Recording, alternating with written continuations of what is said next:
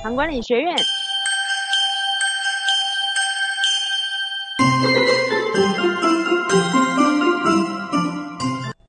大家好，我是云伦军医师，欢迎收听我的第二堂课。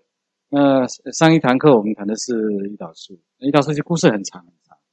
那我今天继续再谈一点胰岛素的故事。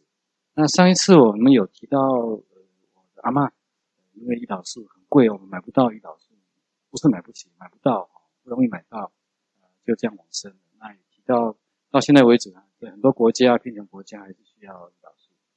那这个胰岛素。诶，在我的诶生涯里面，我从医院离开到诊所，诶，这个也有故事。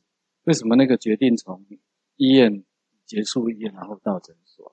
诶，那个时候，呃，胰岛素引进到比较新型的，新的都比较贵，所以我们就大量的换那个年代比较新的胰岛素给患者。啊，但是那个年代面临所谓的那一年的那个叫总预算，非常非常严苛。那严苛的话，我在的医院就要求我把门诊的费用要少掉三分之一。那我怎么办呢？我只好把那个本来那个已经用更好的胰岛素、更新胰岛素换回去那个自己手工，什么中效抽一下啦，短效抽一下，我勉强把费用控制。但是我想这样不行，这样的话我真的没有办法面对。随着治疗进步，但是医生会被迫把那个药做调整。那知道大家在健保。今年的议题是，可能我们健保钱不够了，可能还要再加保费。但是，呃，如果你不是在我们的立场上去看待这个事情的话，你总会觉得说健保跟你多收钱都是错。那也也可以逼迫医生一直调，调到说我们拿那个比较旧的产品要更便宜的产品来给大家。但是我相信大家不会希望这样的。啊，当然这个我今天绝对这段绝对不是健保的工商服务时段。那有这这样的一个故事，知道这件故事。那这个胰岛素的故事呢，在我的就是在提倡胰岛素治疗是重要的一件事情。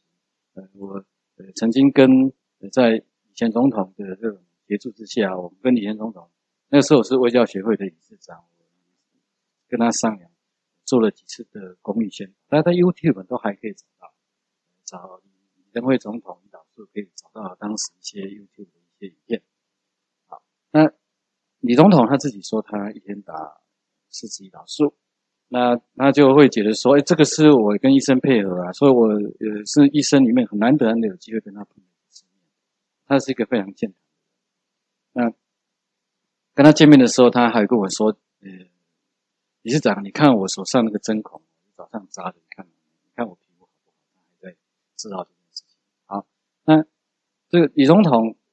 有一年就出席我们的三百个人一起打胰岛素的电视记录活动。大家想想看，胰岛素这么复杂，三百个人，我又不是三百个人的主治医师，我怎么能够规划出那个三百个人同时下针？同时下针，真的真的有打针进去。但是因为我们知道他的胰岛素的治疗的剂量，我们事先收集。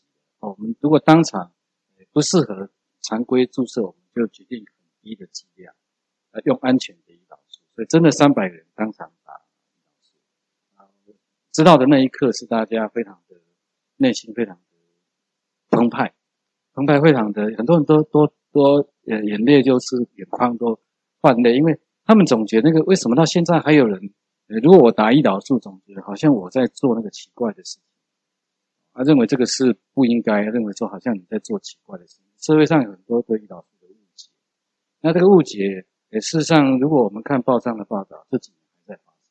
那我记得是去年还是前年，那个保全啊，胰岛素被同事看到啊，通知他的主管，那主管叫他说：“你明天不要来。”所以，呃，基于这个社会大众对胰岛素的认知不够，所以我们的爱医协会做了很多胰岛素的宣导。那也就是这个胰岛素在生活上的故事是很多很多。那当我们看到有人打胰岛素或你需要胰岛素的时候，我都会回到那个以前总统当时他很语重心长的劝大家说：“听医生的话。”那这听医生的话，就他帮我们就是背书了哈，背书说这个胰岛素治疗真的是帮助他的健康，所以有他的那时候的加持，那。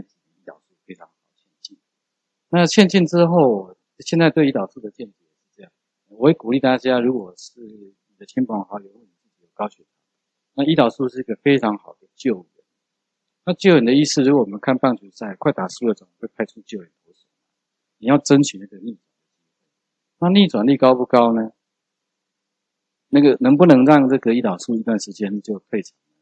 我们现在的治疗搭配法是非常。那我不宣扬哪一种治疗是特别的好，但是如果呃我们看的血糖是一个高血糖的状况，选择胰岛素当救援，它是让胰岛素摆在最佳位置，我们有更大的胜算完胜这个困局。谢谢大家聆听我们今天的第二堂课，再见。唐管理学院